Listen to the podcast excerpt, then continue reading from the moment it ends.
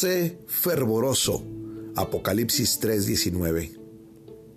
Si tú quieres ver almas convertidas, si es tu deseo escuchar el grito que menciona Apocalipsis 11:15 cuando dice, el reino del mundo ha pasado a ser de nuestro Señor y de su Cristo.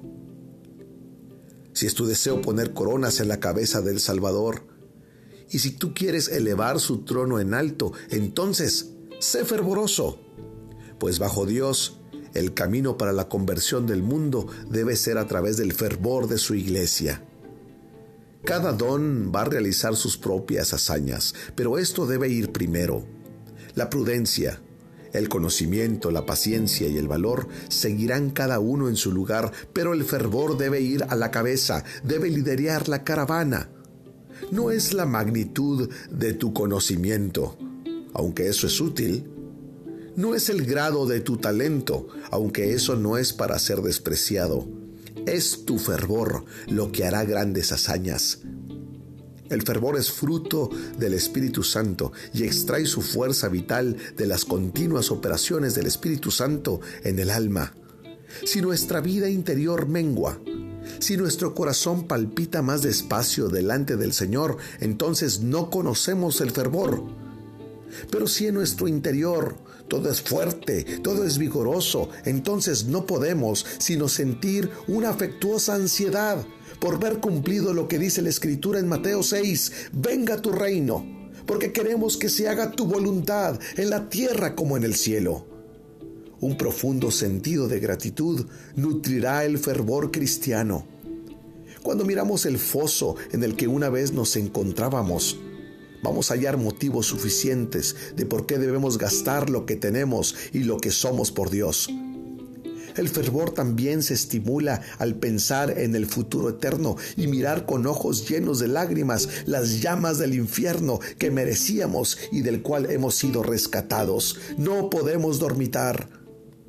Eleva tu alma con ansiedad hacia las glorias del cielo.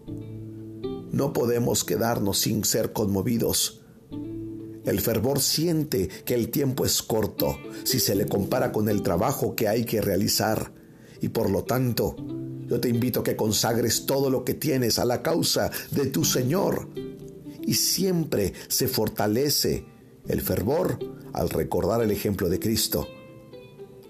Cuando miramos a Cristo en su ministerio, en su obra, en su caminar por esta tierra, nos encontramos a un Jesús vestido con fervor como si fuera un manto.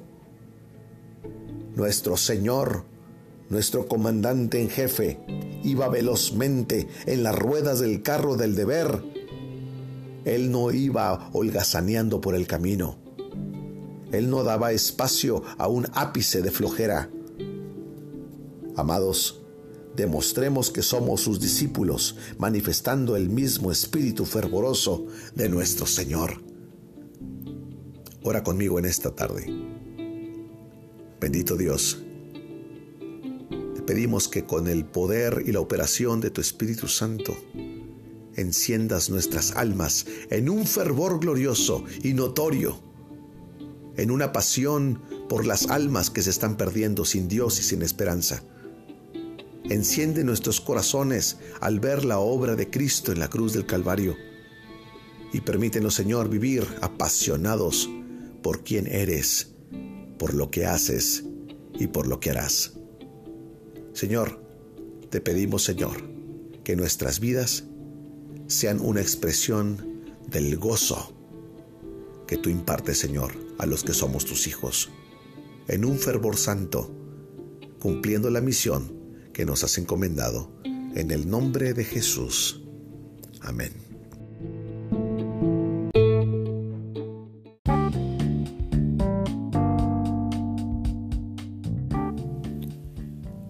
Esta es una obra clásica devocional de inspiración diaria por Charles Spurgeon, en la voz del pastor Esteban Reyes, desde Ciudad Juárez, Chihuahua, México.